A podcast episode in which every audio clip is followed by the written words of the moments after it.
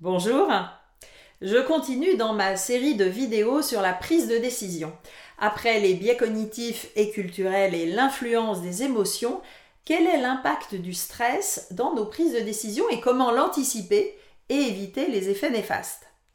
Le stress en lui-même n'est pas négatif et est même positif dans sa première phase. C'est notre réaction d'adaptation au changement.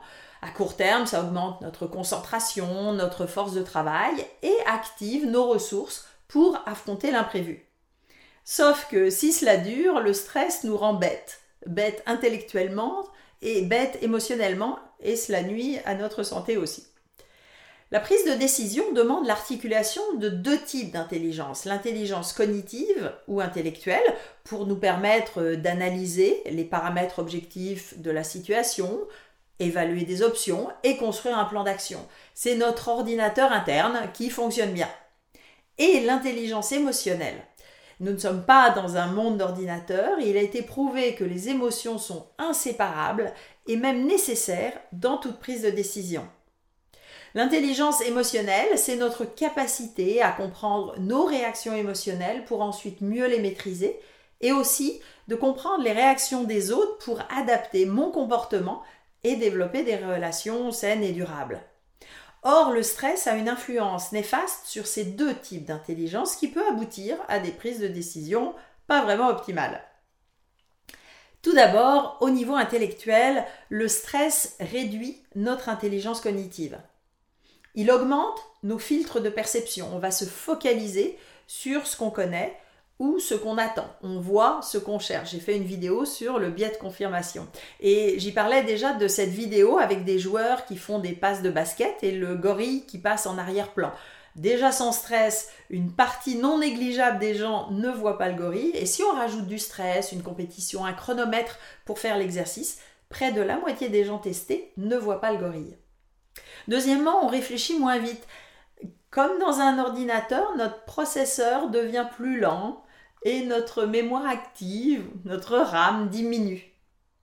On réfléchit moins bien aussi, on devient plus focalisé sur le court terme en oubliant de prendre en compte les conséquences long terme des options et on devient plus sensible aux clichés dans notre évaluation de la situation.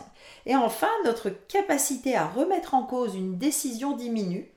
On devient en gros têtu ou obtus. Donc ça, c'est pour la partie rationnelle et ce n'est déjà pas très rassurant.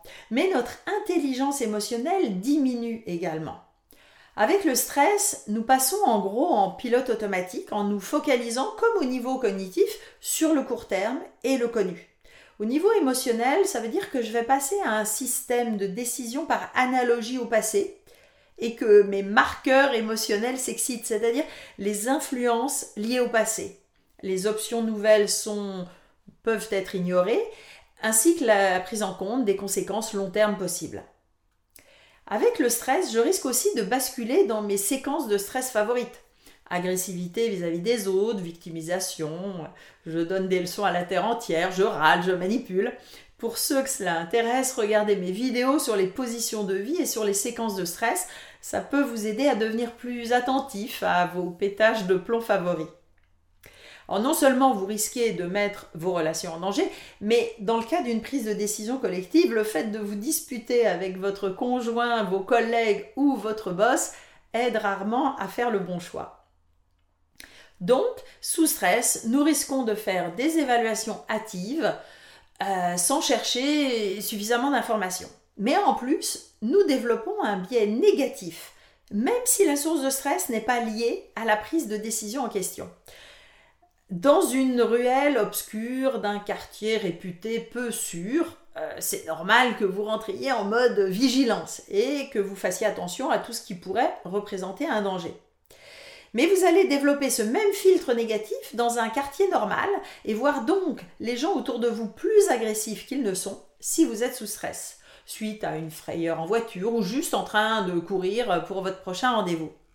Si on transpose cela dans les décisions de la vie quotidienne, personnelle ou professionnelle, si vous êtes dans une journée ultra chargée et venez en plus de recevoir la démission d'un de vos meilleurs collaborateurs, vous risquez d'interpréter de manière négative les informations qu'on vous présente pour une prise de décision et par exemple ne pas investir dans un projet intéressant. Est-ce que cela vous stresse de réaliser que vous n'êtes absolument pas rationnel dans vos prises de décision? Eh bien oui. Et en plus, il y a un effet de cercle vicieux avec le stress et un effet cumulatif. Donc plus vous êtes stressé, moins vous faites les bons choix, donc plus vous êtes stressé. Euh, si vous ne prenez pas soin de vous, cela empire. Alors pour les aides à la gestion du stress, vous les connaissez déjà. Sommeil, repos, bonne alimentation, technique de respiration, méditation, cohérence cardiaque et j'en passe. Le plus dur est de pratiquer au quotidien, mais cela fera l'objet d'autres vidéos. Et puis pour toutes les décisions importantes, privilégiez le matin où vos neurones sont encore frais et normalement moins stressés et discutez-en avec quelqu'un d'autre, si possible en lui demandant de jouer l'avocat du diable. Pour la prise de décision collective, je m'adresse plus à ceux qui travaillent en organisation, c'est peut-être aussi le moment de réfléchir à vos processus décisionnels. Contactez-moi. Si ces sujets de psychologie vous intéressent, abonnez-vous maintenant à ma chaîne en activant les notifications pour être prévenu des prochaines vidéos et vous pouvez vous inscrire également à ma lettre d'inspiration mensuelle avec le lien ci-dessous. À bientôt!